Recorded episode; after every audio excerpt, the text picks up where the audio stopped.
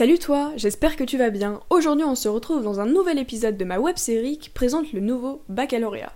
On se retrouve donc pendant deux mois, tous les mercredis et tous les vendredis, pour une vidéo à 18h sur une spécialité. Bref, tu ne me connais peut-être pas encore, mais je m'appelle Julie, j'ai 16 ans et je viens de terminer ma première générale en spécialité mathématiques, physique et SVT. Grâce à la participation de mes amis, j'ai pu te réaliser une série de vidéos qui présentent chaque spécialité proposée par l'éducation nationale dans le nouveau programme du baccalauréat. Cette vidéo s'adresse donc plus particulièrement aux futures premières qui ne savent toujours pas dans quoi s'orienter. Toi aussi tu es en première générale et que tu fais la spécialité Histoire des Arts ou langue, littérature et culture de l'Antiquité, n'hésite pas à me contacter sur Instagram ou par mail si tu souhaites participer à une de mes vidéos. Aujourd'hui, nous retrouvons Maëlle qui va nous parler de la spécialité Art-Danse. Bah bonjour. Bonjour. Alors vas-y, présente-toi, présente un peu les principaux thèmes euh, de la spécialité que tu nous présentes aujourd'hui et, et voilà. Bah salut, déjà je m'appelle Maëlle, euh, je suis en spé danse.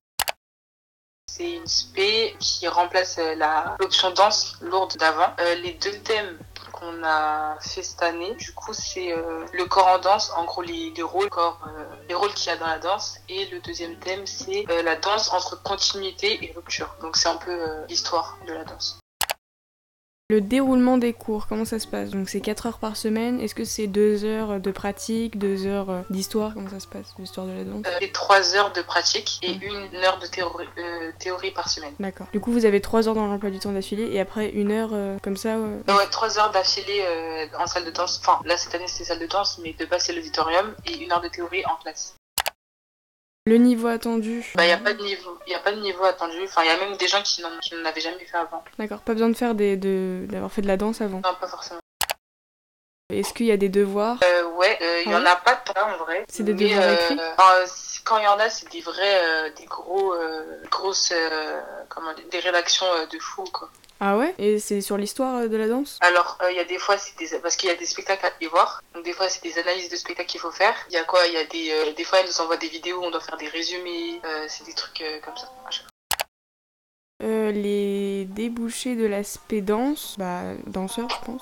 Euh, bah, enfin, je sais pas vraiment. En vrai, euh, enfin, ça t'aide dans le sens où, bah, du coup, tu connais l'histoire, tu, tu t'ouvres un peu. Enfin, il y a plusieurs. Euh, t'as maintenant, enfin, t'as acquis euh, d'autres, euh, plusieurs. Comment je peux dire? Plusieurs, euh, plusieurs trucs dans la danse. Je sais pas. trop Des compétences. Voilà, c'est ça. Merci. Mais euh, ouais, du coup, euh, ça, t'as acquis, ça, mais sinon, euh, être danseur, danseur, je sais pas vraiment, tu vois. D'accord. Est-ce que tu penses que si on fait une spé par exemple théâtre et une spé danse, on peut faire par exemple de la comédie musicale ou ce genre de choses? Ça peut t'aider dedans, ouais, je pense.